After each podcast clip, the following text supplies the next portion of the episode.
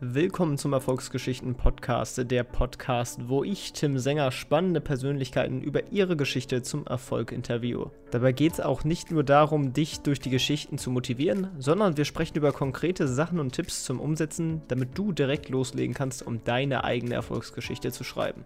In der heutigen Folge spreche ich mit Franziska Schaal über ihr Startup Feelfood. Gab viele spannende Einblicke und viele praktische Tipps für dich, also unbedingt reinhören. Viel Spaß!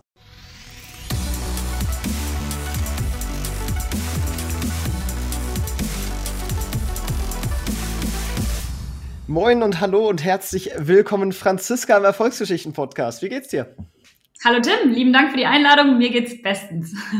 Ja, super, dass du da bist und äh, vielleicht starten wir auch mal mit einer kleinen Vorstellung für diejenigen, die dich noch nicht kennen. Magst du dich mal so in so 30 Sekunden vorstellen, wer du so bist und was du so machst?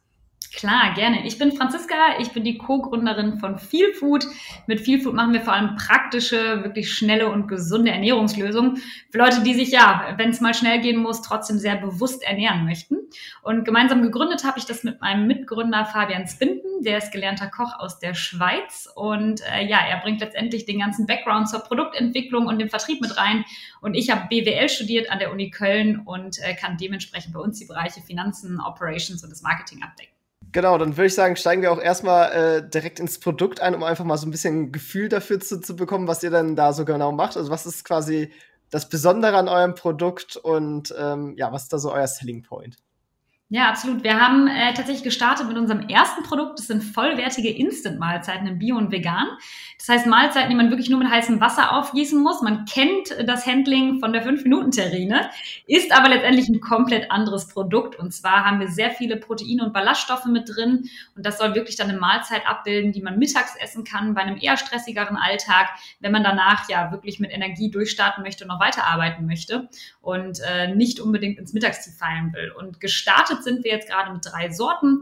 Das ist einmal Mexican Style, Indian Style und Italian Style. Die basieren alle auf einer sehr vollwertigen Basis aus äh, Soja, Hafer, Sonnenblumenschalen, äh, Erbsenprotein, Hanfprotein und so weiter. Also wirklich eine komplexe, vollwertige Basis und dann wird das ergänzt, wie zum Beispiel beim Italian Style mit Zucchini, Tomate, Basilikum und abgerundet mit Gewürzen. Und so hat man eine wunderbare Mahlzeit, die man bei uns ja online bestellen kann und mittags an einem eher stressigeren Alltag mal zu sich nehmen kann. Ja, das ist wirklich ein cooles Produkt. Ich durfte es auch schon testen und äh, finde ich auch geschmacklich sehr überzeugend. Und wenn es dann auch noch gesund ist, was ja gerade bei diesen 5-Minuten-Terrinen nicht unbedingt der Fall ist, äh, sonst das ist natürlich ein echt cooles, dickes Plus. Ähm, wie kommt man quasi auf die Idee? Also, das ist ein Co-Founder gewesen, der die Idee hatte, oder? Genau, da muss ich ein bisschen ausholen. Mein Co-Founder, der äh, kommt eben aus der Schweiz, aus Bern und hat da damals eine Kochausbildung gemacht. Der ist auch schon einen Tacken älter als ich und ist nach seiner Kochausbildung in die USA gegangen und hat äh, für Robert De Niro gekocht im Nobu. Das ist in LA ein äh, sehr high-class, gehyptes Restaurant und hat wirklich für Stars wie David Beckham, Madonna und Co. gekocht.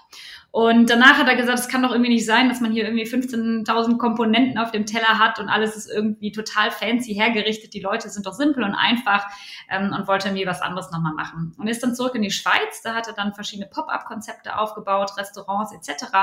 Und irgendwann dann sein eigenes Foodtruck-Business gegründet. La Ribolita hieß es noch und äh, da hat er so herzhafte Eintopfgerichte im Brot serviert. Und weil die Leute ja das alles irgendwie super fanden, dass es halt eine schnelle, gesunde Mahlzeit am Mittag war, war die Nachfrage recht groß und er hat sich überlegt, wie kann ich das denn jetzt breiter verfügbar machen?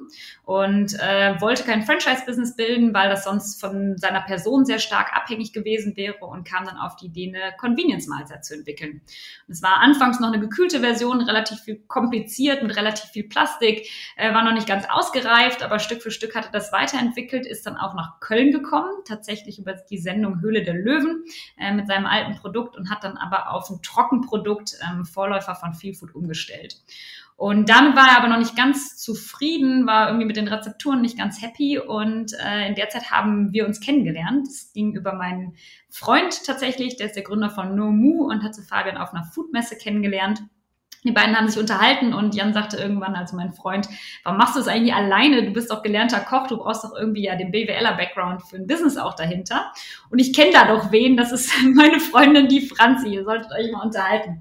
Und für mich war das wie ein Jackpot in dem Moment. Ich habe nämlich BWL studiert an der Uni Köln, ähm, war auch schon viel in der Startup-Szene aktiv, hatte eben meinen Freund begleitet beim Aufbau von NoMu, war in verschiedenen studentischen Organisationen aktiv, die mit der Startup-Szene ja in Kontakt waren und und hatte auch diverse Startup-Praktika gemacht.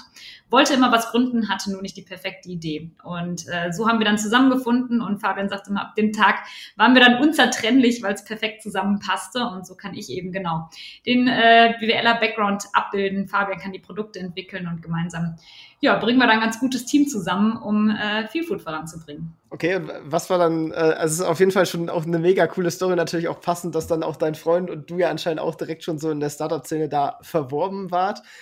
Was war jetzt äh, überhaupt der Ausschlagpunkt, nach Köln zu gehen? Also jetzt, du kommst jetzt aus Köln vielleicht oder bist du auch fürs Studium hingezogen? Ursprünglich komme ich aus dem Ruhrpott äh, und bin dann fürs Studium, fürs BWL-Studium an die Universität zu Köln. Genau, habe äh, hier studiert, bin jetzt seit circa fünf Jahren da und war dann, wie gesagt, beim Entrepreneurs Club Cologne auch aktiv. Ist eben eine studentische Initiative, die Studierende mit der Startup-Szene in Kontakt bringt und war deshalb hier in Köln sehr, sehr gut vernetzt. Das heißt, ich kannte die ganzen Anlaufstellen, Thema ja Accelerator-Programme, Förderungen, Kontakte zu Banken und so weiter. Und äh, das Netzwerk haben wir so jetzt in der Schweiz nicht unbedingt. Das ist da einfach gar nicht so ausgebaut wie hier in Köln. Und äh, dementsprechend hat mein Mitgründer dann auch eingewilligt und sagte, okay, wir gründen die Firma hier in Köln.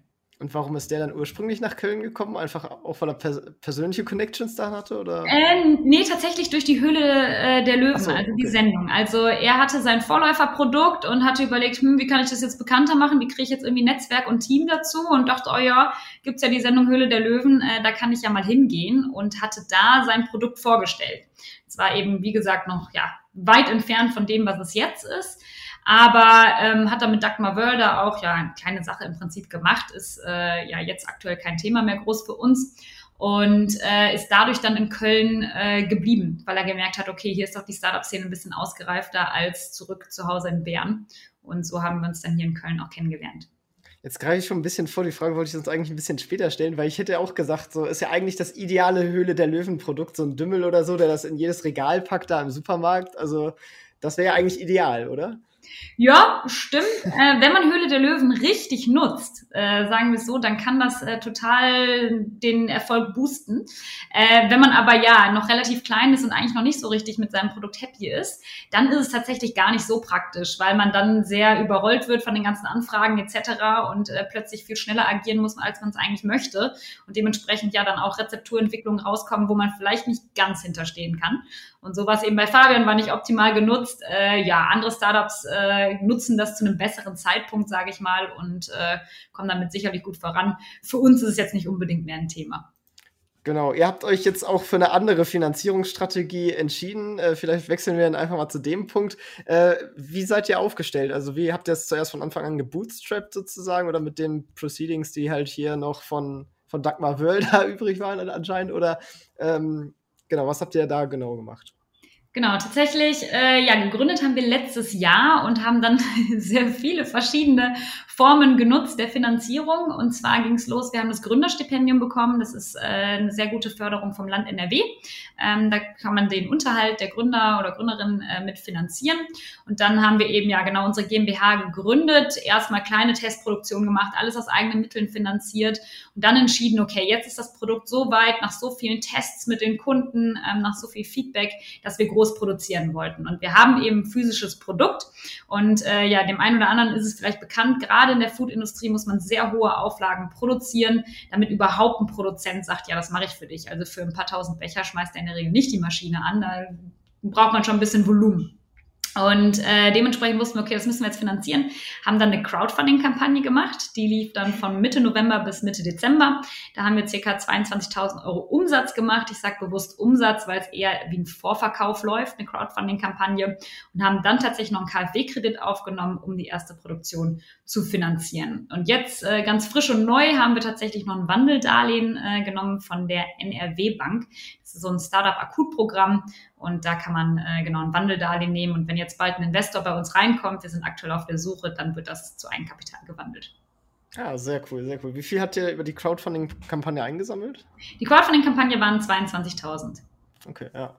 Ja, das Coole ist ja gerade beim Crowdfunding, dass man auch schon so ein bisschen halt auch abtasten kann, wie, wie reagieren die Kunden darauf. Erste Kunden auch schon quasi generiert, die Bock auf das Produkt haben.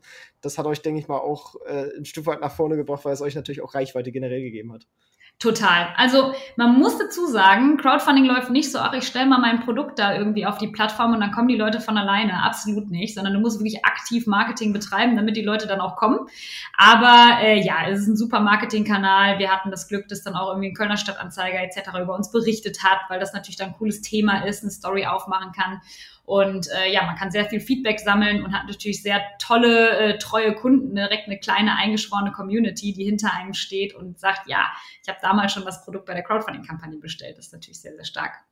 Ja, wenn wir jetzt noch ein bisschen äh, in die Entwicklung reingehen, sozusagen, also wie seid ihr gestartet? Standen quasi dann, als ihr jetzt gegründet habt, schon, schon die ersten Produkte fest oder wart ihr da noch so ein bisschen in der Entwicklung und ähm, wie seid ihr sozusagen die Schritte gegangen mit, wie finde ich jetzt überhaupt jemanden, der das für mich produziert? Du hast jetzt gerade schon das große Problem der, der Abfüllmengen quasi angesprochen. Äh, wie findet man da überhaupt so einen Referant, äh, Lieferanten für, für so ein Produkt? Ja, ähm, zu dem Zeitpunkt, als wir gegründet haben, genau vor einem Jahr im Juni 2020, waren wir gerade in der Entwicklungsphase. Also tatsächlich habe ich ja zum Glück Fabian mit an Bord, der ein sehr starkes sensorisches Verständnis hat, der weiß, wie man Produkte entwickelt und so weiter. Aber klar, der ist auch kein Lebensmitteltechnologe, das ist nochmal was anderes als ein Koch. Ähm, von daher hat man oft den Punkt, dass man gerne ja was kreieren möchte, was mega geil schmeckt und dann kommt der Produzent mit ins Spiel und sagt, na ja, so funktioniert das aber auf unseren Maschinen nicht und dann gibt es immer ein Hin und Her, bis irgendwie beide Seiten zufrieden sind und einerseits man sagt, man, wir sind mit dem Produkt zufrieden, der Produzent aber auch sagt, ja, das lässt sich jetzt auch so abbilden. Ähm, wir haben sehr lange nach einem Produzenten gesucht. Ich glaube, Fabian, äh, es war hauptsächlich sein Teil, hat gefühlt europaweit äh, alles abgegrast. Jetzt haben wir einen sehr coolen Produzenten gefunden. Die sitzen nämlich in Süddeutschland und äh, können unsere Becher produzieren. Und nicht nur das, sondern die bauen auch unsere Rohstoffe zum Teil selbst an. Also beispielsweise Soja und Hafer wächst bei denen vor Ort. Alles in Bioqualität und das wird direkt vor Ort eigentlich, ja, nachdem es angebaut worden ist, getrocknet ab bei uns in den Becher abgefüllt. Und das ist ein ziemlich guter Produzent für uns, mit dem wir zusammenarbeiten können, weil er auch skalieren kann. Aber es war sehr, sehr viel Arbeit, den zu finden. Einfach, ja, sehr viel Recherche, sehr viel Suche, sehr viele Gespräche und irgendwann hat es dann gepasst.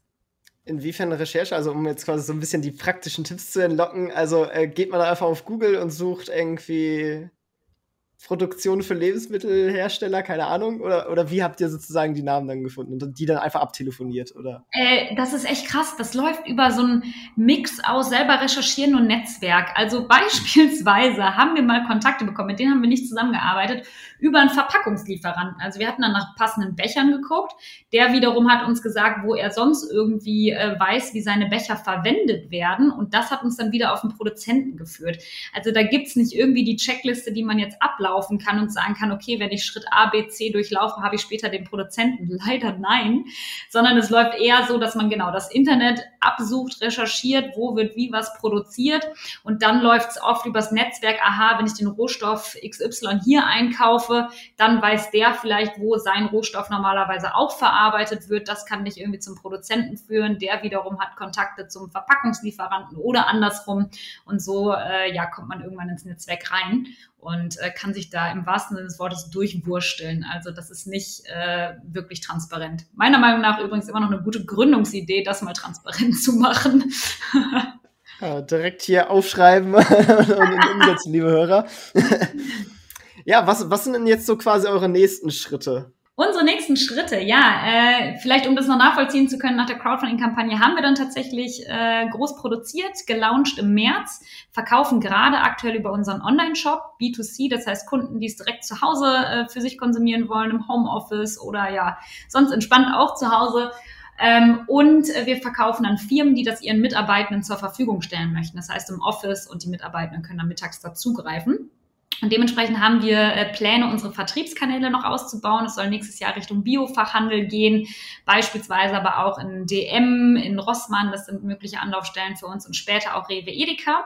Da haben wir viel vor und wir bauen natürlich auch unsere Produktpalette aus. Das heißt, neue Sorten sind da in Planung und auch schon ein paar neue Produktideen generell. Also es soll nicht nur bei den Instant-Mahlzeiten bleiben. Da sind wir gerade dabei zu entwickeln. Und ja, das zieht sich natürlich zeitlich ein bisschen, aber Richtung Ende des Jahres wird da sehr viel Neues kommen.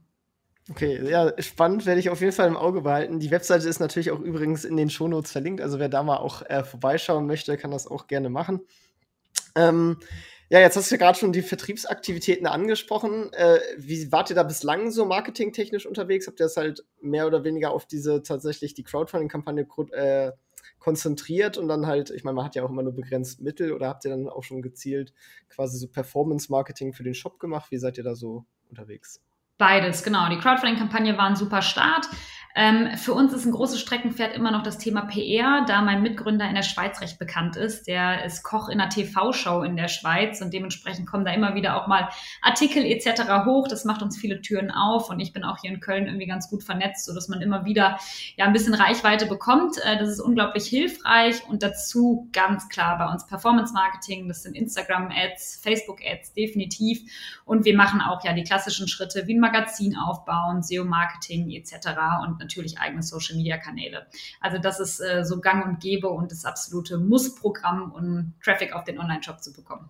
Ist das dann auch so ein klassisches, also ich habe immer so ein bisschen den, den FBA-Hintergrund im Kopf sozusagen, ist das auch so quasi, dass halt auch wirklich ein, ein, relevanter Anteil sozusagen des Produkts allein durch das Marketing gedeckt werden muss oder, oder ist das schon, also wie, wie sind da so ungefähr die Verhältnisse? Also kannst du da so einen kleinen Überblick geben? Ähm, ja, also man kann auf jeden Fall äh, damit rechnen, dass gerade der Erstkauf äh, für uns recht teuer ist. Das ist logisch und es baut alles äh, ja im Food-Bereich darauf auf, dass man Wiederkäufer hat, äh, die später sagen, hey, ich fand's so super und ich bestelle es jetzt einfach nochmal und den Kunden können wir sozusagen günstiger akquirieren. Ähm, so läuft es bei uns definitiv auch und äh, das eben genau über Performance-Marketing etc. Also das muss man schon mit einrechnen. Was waren dann jetzt insgesamt ähm, quasi so eure, eure größten Pain Points? Also was war jetzt, was ist euch bislang so am schwersten gefallen und wo würdet ihr vielleicht Sachen anders machen, wenn ihr jetzt quasi nochmal von neuem an die Sache rangehen würdet? Oh, ich glaube, der größte Painpoint war äh, definitiv äh, das Abwarten äh, mit dem Produzenten. Also wir haben einen super Produzenten, der arbeitet sehr eng mit uns zusammen. Für mich war es aber tatsächlich schwierig zu verstehen, dass Dinge einfach länger brauchen können. Das heißt Rohstoffbestellungen, wir brauchen noch einen Maschinenteil. Wir haben nämlich beispielsweise Pappbecher. Unser Produzent hat vorher auf Plastikbecher produziert. Um die einspannen zu können in die Maschine, musste er dann ein neues Maschinenteil bestellen. Diesen Zeitraum hatten wir überhaupt nicht auf dem Schirm und nicht eingeplant. Dann hat sich der Launch ein Stück nach hinten verschoben. Also so Dinge waren echt, ja, Punkte, da musste man schon mal gut schlucken, weil man so einen Plan gemacht hat und dachte, jetzt geht's los, wir sind ready, wir gehen an den Start und dann kommt, ja, äh, acht Wochen später und du denkst jetzt, acht Wochen, das kann doch nicht sein und musst dich ein bisschen mehr gedulden. Ähm, das war auf jeden Fall ein Painpoint. Sonst muss ich sagen, ähm, liefen wir bis jetzt recht gut nach Plan und ich kann mich nicht groß beklagen. Also äh, bis jetzt äh, nur die übel, die üblichen äh, normalen Fuck-ups, wie okay, hier funktioniert irgendwas technisch nicht, da ist irgendwas im Shop kaputt und so weiter. Aber ich glaube, das kennt jeder, das hat jedes Startup, das ist völlig normal und dann rechnen wir sowieso. Ja, wie seid ihr da so mitarbeitertechnisch aufgestellt? Also seid ihr quasi, ihr macht das nicht mehr alleine zu zweit oder seid ihr da noch größer unterwegs? Genau, wir sind äh, zu zweit als Gründer beide Fulltime dabei und äh, dazu haben wir viele Praktikanten und die meisten davon gehen jetzt so in Werkstudentenjobs über. Wir haben echt tolle Leute mit an Bord, die wir gerne halten wollen. Und äh, da gehen wir jetzt weiter und sind aktuell immer Praktikanten, Werkstudenten, wir so um die zehn. Und natürlich Tendenz wachsend. Also, wenn jemand dabei ist, der Lust auf einen Startup-Job hat, meldet euch bei mir. Wir haben immer was am Start an Stellen. ja, sehr cool, sehr cool. Ähm, aber es ist quasi, also dann, dann äh, gerade IT-Know-how oder so, sourced ihr das dann teilweise auch out oder macht, machen das quasi dann diese Werkstudenten oder, oder wie läuft das quasi bei euch? Da hatten wir tatsächlich eine Zeit lang jemanden, äh, der war Fulltime fast bei uns, der hat äh, den Shop mit uns gebaut und so weiter. Ich decke selbst inzwischen einiges davon ab, also äh, Coden kann ich nicht, aber ein bisschen was verstehe ich und kann da drin auch ein bisschen rumwursteln, sagen wir es so. Ähm, da mache ich viel Technisches und sonst geht das andere raus an Freelancer. Also wenn wir jetzt äh, größere Projekte haben, Schnittstellen bauen etc., dann arbeiten wir da mit Freelancern zusammen. Worauf basiert dann euer Shop quasi? Das ist Shopify. Ah, okay, ja. Und das ist ja mittlerweile sehr bekannt geworden. Ja. Es ist ja doch sehr verbreitet jetzt. Also ähm, Shopify, ich weiß gar nicht, habt ihr da auch so, ähm, die, die wollen ja auch immer so ein bisschen mehr in, in jetzt eigene Geschichten machen, dass es ja diesen Shopify Gesamtshop gibt und die wollen ja auch immer mehr Marketingmöglichkeiten anbieten. Nutzt ihr davon schon was oder? Noch nicht so richtig. Also die Shopify-Lösungen da, die lohnen sich dann doch auch erst, wenn man deutlich größer ist und einiges an Umsatz schon über den Shop macht. Äh, klar, wir sind am Wachsen, wir sind dabei und ich kann mir vorstellen, auch Stück für Stück ähm, mehr Tools von Shopify selbst zu nutzen. Aber klar, wir nutzen diverse Apps, heißt es ja bei Shopify, wie Plugins, ähm, die wir da drauf schalten und äh, sind da mit dem Angebot soweit zufrieden. Ja, cool. Ähm, ja, dann, dann würde ich noch mal zum Thema Finanzierung kommen. Ähm, Du bist quasi direkt nach dem Studium ja auch rein, oder? Oder hattest du zwischendurch noch was anderes gemacht? Genau, nee, nach bzw. während des Studiums. Ich habe BWL studiert und danach noch Corporate Development im Master angefangen an der Universität zu Köln und äh, bin eigentlich ja in der Zeit in Startup rein und jetzt ist es aber eher so, dass ich eher gründe und ein bisschen weniger studiere. Ähm, das äh, ja, hält sich ein bisschen in Grenzen gerade. Und mein Mitgründer, genau, der war ähm, vorher selbstständig mit seinem Foodtruck und ist dann mit in die Gründung von Seafood. Sprich, du warst aber auch dann dadurch alleine auch schon auf die, auf dieses Stipendium zum Beispiel auch angewiesen, um erstmal sozusagen den Lebensunterhalt parallel finanzieren zu können. Definitiv, ja. Also das ist schon eine echt coole Förderung vom Land NRW. Und damit man Fulltime seine gesamte Zeit ins äh, Startup stecken kann, braucht man schon so Hilfen, ja. Läuft die dann ein Jahr lang oder, oder wie kann man sich das vorstellen? Genau, das Gründerstipendium ist eine Förderung vom Land NRW. Die stellen 1000 Euro pro Gründer oder Gründerin bis einem Gründungsteam von drei Personen zur Verfügung. Und dann kriegt man 1000 Euro pro Monat für ein Jahr. Also ist echt eine krasse Hilfe. Ja, ja, hier in Niedersachsen gibt es ja auch so ein Ding, da gibt es teilweise sogar noch mehr Geld, aber dann auch nur über sieben Monate. Und keine Ahnung, irgendwie fand ich die Bedingungen immer so ein bisschen einschränkend. Ich weiß jetzt nicht, wie das in NRW ist, ob die da relativ offen umgehen. Also ähm ähm, es geht. Es gibt da Bedingungen, dass man ähm, nur, ah, ich glaube, das haben sie geändert, irgendwie 16 oder 20 Stunden nebenher arbeiten kann. Also wenn man einfach noch mehr Geld äh, braucht, dann ist das noch eine Möglichkeit. Aber sonst war das relativ easy zu bekommen und ich weiß, dass es ein Pendant zum Gründerstipendium eigentlich auch in den anderen Bundesländern gibt, genau wie du es angesprochen hast. In Berlin haben die auch so ähnliche Förderungen und in anderen Bundesländern sollte es das auch geben ich denke auch mal, Berlin und NRW sind auch noch mit am besten aufgestellt. Die anderen ziehen nach und nach nach. Es kommt, es kommt. genau, genau. Aber du hattest auch gesagt, du bist relativ gut vernetzt, äh, auch so mit Banken und so weiter. Ähm, wie bist du da halt vorgegangen, als du dir so oder als ihr euch die, die Finanzierungsoptionen so angeschaut habt? Ähm, ihr seid ja jetzt auch sehr über Fördermittel, also wenn ich da mit, mit der NRW-Bank das, das, äh, das, das Convertible da, jetzt da. Bundle da, genau. genau. Ähm, ja, dazu muss man sagen, äh, wie ich es vorhin erwähnt habe, war ich beim Entrepreneurs Club Cologne tätig. Das ist eben eine studentische Initiative, die Studierende mit der Startup-Szene in Kontakt bringt. Wir haben da Eventformate organisiert und ich habe da, oh, ein Jahr den Vorstand gemacht, war vorher schon äh, mit Teil des Teams und habe die Rive-Konferenz gegründet. Äh, das ist eine Startup-Konferenz hier in Köln, ist jetzt schon bald in der dritten Auflage, zusammengesetzt aus einem Ideathon und einem großen Event.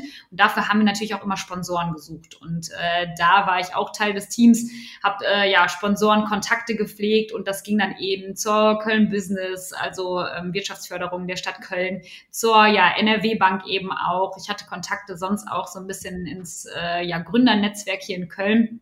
Und so kannte ich irgendwie die Förderprogramme, beziehungsweise habe ich recht viele Gründer und Gründerinnen auch generell in meinem engen äh, Kreis, sei es Freunde oder Netzwerk. Und da tauscht man sich halt sehr viel aus. Und äh, wir hatten dann aber tatsächlich das Glück, ähm, beim NRW-Wandeldarlehen, äh, dass die mich in irgendeinem äh, Talk gesehen hatten, wo ich ein Interview gegeben hat und der hat mich danach angerufen und sagte, oh ja, wäre das Wandeldarlehen nicht was für euch? Und ich sagte, oh ja, stimmt's, passt ja, Corona-Betroffenheit hatten wir tatsächlich. Also das äh, Startup-Akut-Programm ist für Startups, die äh, von Corona betroffen waren und dementsprechend nicht exakt den Plan nachgehen konnten. So viel zu den Pain Points, das hatten wir auch. Wir konnten natürlich keine Messen machen und der B2B-Vertrieb äh, lief nicht so schnell an, wie wir uns das erhofft hatten, weil die Leute nicht im Office waren. Und so kamen die auf uns zu, sagten, das wird doch wunderbar passen, wollte das nicht machen und jetzt haben wir das vor kurzem abgeschlossen. Ja, das ist echt cool. Also dann ähm, ist das auch, glaube ich, meiner Ansicht nach ein, ein, guter Tipp vielleicht für diejenigen, die, die noch in die Branche einsteigen wollen, dass man sich halt auch in solchen studentischen Netzwerken eventuell einbringt oder da zumindest mal hingeht und die Leute kennenlernt. äh, das scheint dir ja dann doch äh, recht viel netzwerktechnisch gebracht zu haben. Absolut. Kann ich nur bestätigen. Tipp Nummer eins bei mir sowieso immer Netzwerken, Netzwerken, Netzwerken. Aber ich weiß, den Tipp gibt jeder. Aber der Tipp ist auch der, der beste. Sollte man machen. Podcasts wie dein hier hören, äh, sich informieren, mit den Leuten vernetzen und äh, so viel austauschen wie möglich. Eben über Förderung, Beratung etc. Weil da gibt es sehr, sehr viel und man muss sich einfach nur trauen, das in Anspruch zu nehmen. Wie netzwerkst du denn? Weil man sagt immer so, man ist am Netzwerken, aber wie, wie netzwerkst du denn? Also gehst halt gezielt auf Leute dann auf diesen zum Beispiel Konferenzen oder so zu und sprichst sie einfach mal an, so, hey, was machst du, bla bla bla, oder wie gehst du da so vor? Äh, fairerweise war das natürlich vor Corona viel einfacher. Ähm, ja. Ich war eben genau beim ECC, Entrepreneurs Club Cologne, ähm, viel auf Veranstaltungen. Also wir haben da immer so Gründerabende organisiert und ich weiß, es gibt äh, ein Pendant zum Gründer, äh, zum Entrepreneurs Club Cologne, also so Gründernetzwerke ähm, eigentlich deutschlandweit. Ähm, das hat fast jede Uni. Äh, da kann man zu Veranstaltungen gehen. Wir haben Pitch Nights gemacht. Wir haben uns regelmäßig ja über Gründungsideen ausgetauscht, äh, mit Gründer und Gründerinnen gesprochen, deren Weg äh, sich angehört.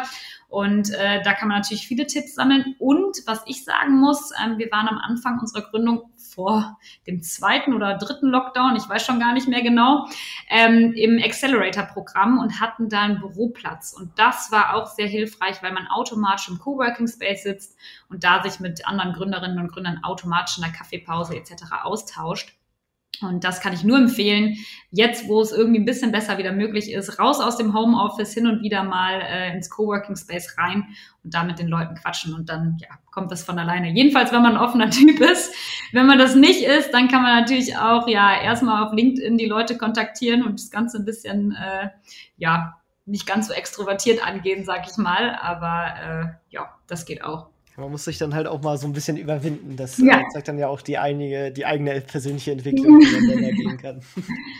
Genau, und zwar das Thema Buchempfehlung. Ich frage immer nach einer Buchempfehlung. Ich weiß jetzt nicht, liest du gerne oder also oder liest du viel? Sonst ähm, kannst du auch gerne generelle Medienempfehlung geben. Aber ich frage immer nach so einer Buchempfehlung. Was hat dich persönlich vorangebracht? Was würdest du wollen, dass das andere auch lesen? Ähm, ich lese hin und wieder, ich höre sehr viel. Ich höre auf Audible dann die Bücher da. Äh, gelesen habe ich aber, und das hat mich wirklich äh, bestärkt, äh, sagen wir es so, das Buch Machen, Machen, Machen von den My Müsli-Gründern. Äh, Finde ich genau richtig. Da geht es wirklich darum, einfach machen, manchmal nicht zu viel denken. Das äh, fand ich sehr, sehr gut. Hat vor allem im Bereich Marketing äh, ja gute Anstöße gegeben. Sonst höre ich sehr, sehr gerne den Podcast von OMR beziehungsweise OMR Education, auch im Marketingbereich. Ich glaube, ja, du nickst schon. Der ist dir sicherlich. Großer Standard in der deutschen Podcast-Szene. Ja. Oder zumindest, wenn man irgendwie mit Startups, Online-Marketing zu tun hat, einfach ein guter Podcast. Ich glaube auch, den hörst du bestimmt auch, oder? Genau, genau. Ja, definitiv. Ja, sonst Podcasts wie die hier. Ich höre auch äh, sonst verschiedene Gründer-Podcasts. Ähm, und äh, sonst für mich privat, muss ich sagen, kann ich auch immer empfehlen, sind so Sachen wie Steingarts Morning Briefing, einfach um ein bisschen up to date zu bleiben. Und was ich sehr, sehr gut fand, war die 1,5 Grad Reihe von Luisa Neubauer. Ähm, da ist ja eine komplette Reihe rausgekommen zum Thema Klimawandel etc. Kann ich jedem ans Herz legen, sich das äh, anzuhören. Sehr, sehr gut. Sehr cool. Und dann äh, zum Abschluss noch, was wäre dein Ratschlag? Vielleicht hast du ihn auch eben ja quasi schon erwähnt. Was wäre dein Ratschlag für Erfolg, den du unseren Hörern auf jeden Fall mit auf den Weg geben wollen würdest? Ja, ich habe ihn erwähnt, Netzwerken, Netzwerken, Netzwerken. Ähm, ich würde aber auch sagen, immer einen Tacken mehr Geld und Zeit einplanen, als man es eigentlich gedacht hätte. Ich habe es vorhin angesprochen, wie mit unserem Produzenten, manchmal dauert es länger. Das sollte einen nicht runterziehen und im besten Fall hat man vorher schon einen kleinen Puffer eingeplant. Und ich glaube, das ist bei jeder Gründung so. Man nimmt sich sehr viel vor, man soll groß träumen, große Pläne haben, aber es schadet auch nicht, hin und wieder realistisch den Puffer einzuplanen. Und äh, das kann ich so auf jeden Fall mit auf den Weg geben. Und sonst Podcasts wie diesen hier hören, sich inspirieren lassen und mit den Leuten äh, ja vernetzen. Super, vielen Dank und äh, hat mega Spaß gemacht, waren mega gute Insights dabei. Ähm, viel Erfolg weiterhin mit Feel Food und ja, danke, dass du da warst. Ja, ich danke dir. Vielen lieben Dank, ciao, ciao. Tschüss. So, und jetzt noch eine kleine Überraschung für alle, die dran geblieben sind. Und zwar hat Franzi mich nach dem Gespräch nochmal angesprochen und gesagt, hey, ähm, wie wär's mit einem kleinen Gutscheincode für deine äh, Zuhörer? Und ähm, ja, ihr könnt jetzt mit dem Gutscheincode Erfolg15, das eh groß geschrieben, ähm, in den Shop reingehen und äh, bei Feelfood eine Bestellung aufgeben und bekommt dann 15% Rabatt. Ähm, ja, schaut mal vorbei. Ich habe das Produkt getestet, ist auf jeden Fall cool ähm, und spart 15% mit Erfolgs15. Vielen Dank, Franzi. Das war's auch schon mit dieser Folge vom Erfolgsgeschichten Podcast. Alle angesprochenen Links findest du in den Shownotes und auf erfolgsgeschichten.org. Wenn dir die Folge gefallen hat, dann hinterlasse gerne eine Bewertung auf iTunes und Co. Wir hören uns dann in der nächsten Folge wieder und denk dran, nur durch Taten kommt man zum Erfolg. Also, leg los!